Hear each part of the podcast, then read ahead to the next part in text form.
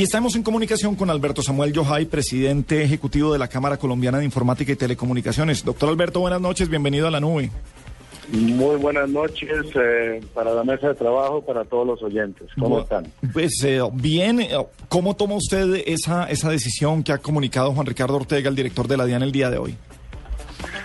Pues antes que nada más que una decisión, yo diría que simplemente son unas ideas por medio que están manejando la DIAN en estos momentos, pero pues hay que aclararle al público general, a todos los oyentes, pues que esto no es la, la última palabra, ya que a final de cuentas, hasta que no haya un decreto final firmado por el presidente de la República, digamos que todo sigue eh, sujeto a los diferentes análisis del caso. Eh, la situación en realidad con respecto a los dispositivos móviles inteligentes, según la Cámara Colombiana de Informática y Telecomunicaciones y la industria que que representamos.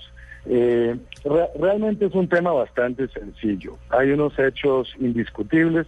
Punto número uno, que el Congreso de la República en la reforma tributaria que se aprobó en diciembre del 2012 claramente estipula un artículo por medio del cual se excluye del IVA a los dispositivos móviles inteligentes con un valor menor a los 43 VTs, que son aproximadamente 1.180.000 pesos.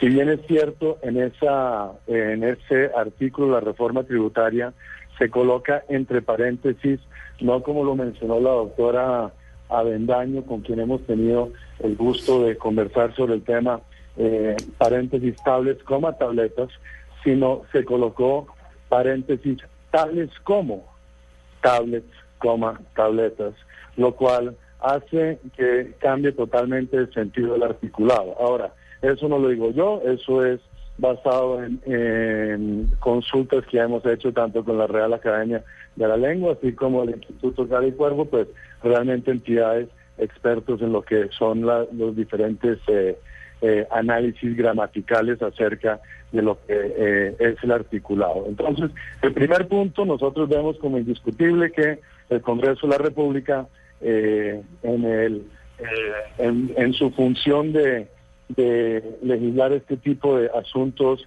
tributarios, pues eh, aprobó que se excluyera del IVA a todos los dispositivos móviles inteligentes y no solamente algunos de ellos.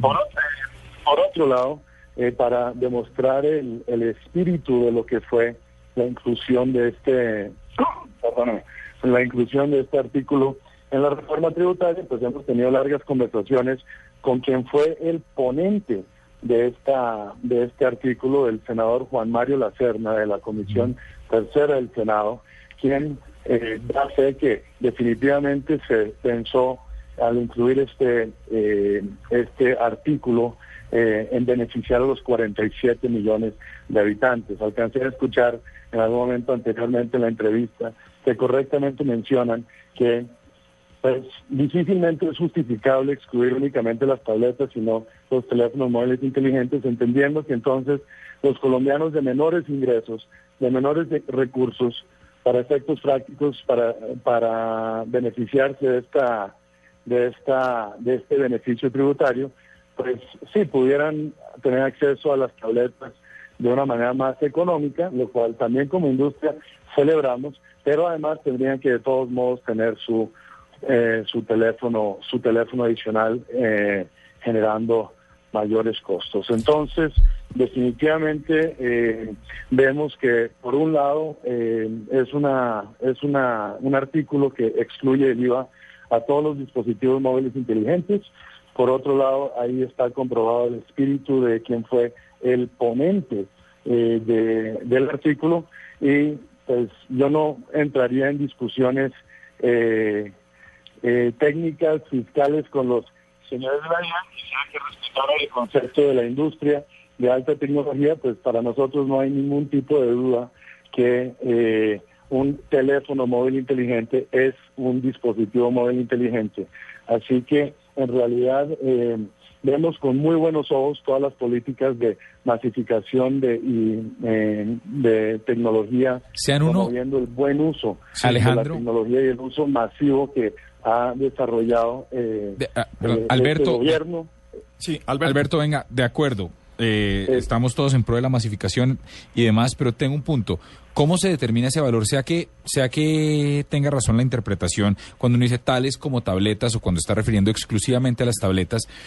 Una pregunta por encima. Eh, esa exclusión del IVA eh, aplica cuando los teléfonos o las tabletas son subsidiados, entre comillas, por, la, por los operadores móviles? O sea, implica cuando el usuario tiene que pagar 1.200.000 o cuando el valor al mercado con o sin plan equivale a eso. Es decir, si yo voy a comprar una tableta y se la compro directamente a un operador, ¿tiene que estar por debajo de 1.200.000 pesos para no pagar IVA? ¿Cómo funciona el ejercicio? Lo que nosotros entendemos eh, del, de la, del limitante de los 43 VTs es el valor de importación del equipo. Entonces, siendo así, pues eh, habría que ver esos equipos realmente a qué, a qué, a qué precio están, están llegando al país. Claro está, pues que ahí pueden haber algunas, algunas interpretaciones que por supuesto las autoridades, eh, las autoridades fiscales en su momento tendrán que tomar las, eh, las determinaciones necesarias, pero pues lo que, lo que la la industria de la informática y las telecomunicaciones en el país definitivamente no puede permitir es que haya alguna duda que un teléfono móvil inteligente sea un dispositivo móvil inteligente. Inclusive nosotros, de una manera muy proactiva, desde el mes de febrero de este año, hemos trabajado de la mano con el Ministerio de las TIC, con el ministro Molano y todo su equipo, para llegar a una, a una definición concertada de lo que debe considerarse como un dispositivo móvil inteligente, porque pues hace hace un año se, eh, o hace dos años alguien lo bautizó una tableta, hoy gente está hablando de smartphone, eso fue como en el mundo de las de los computadores portátiles que primero eran laptops, luego notebooks, ahora se llaman ultrabooks. Independiente del nombre, nosotros creemos que las características es realmente lo que eh, hace que las cosas se parezcan, las características técnicas que se parezcan más o menos unos y otros. Además, doctor Alberto, en un país en el que las comunicaciones, en este caso la telefonía celular y los planes de datos, están eh, lo suficientemente, entre comillas, castigadas con impuestos, con IVAs. Entonces creo que ya es suficiente. Ahora pensemos un poco un poco más desde el punto de vista del recaudo y desde el punto de vista de los diferentes beneficios de la nación. No, nos queda muy claro. Si me permiten un, un, momento, hay una, hay una inquietud o una, digamos, un cuestionamiento por parte del Ministerio de Hacienda y de la DIAN que es que esto va a perjudicar el recaudo de la nación. Aun cuando suene contraintuitivo, cuando en el 2006 se desgrabó el IVA de los PCs, en los subsecuentes dos años en Colombia, el país recaudó el 87% más de lo que estaban esperando por eh, la bola de nieve que fue creciendo, quitando de alguna forma u otra el, el mito, rompiendo el paradigma que esos eran eh, equipos de cómputo para los ricos. Nada más lejano la realidad. Ahora estamos viviendo con respecto a los a los teléfonos móviles eh, inteligentes una situación similar que pues hoy en unas declaraciones que no compartimos del director Ortega, a quienes también admiramos profundamente, pero que no compartimos sus, sus ideas con respecto a este tema específicamente, salió a decir que los, los teléfonos móviles inteligentes son unos dispositivos maravillosos, pero quienes consumen este tipo de de bienes de lujo, por llamarlo de alguna manera, y estoy parafraseando, por favor, no son comillas exactas, eh, deben pagar sus IVAs. Para la industria, pues un yo creo que nos queda... inteligente es mucho más que un sí.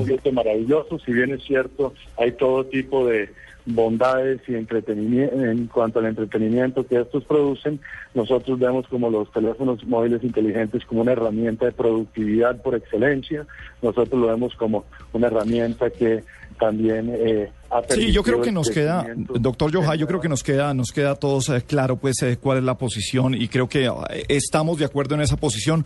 Por eso le decía, despidiendo a la doctora Natasha Bendaño, que entendemos también cómo la DIAN tiene que recaudar impuestos y buscar llenar ese uh, presupuesto para la nación.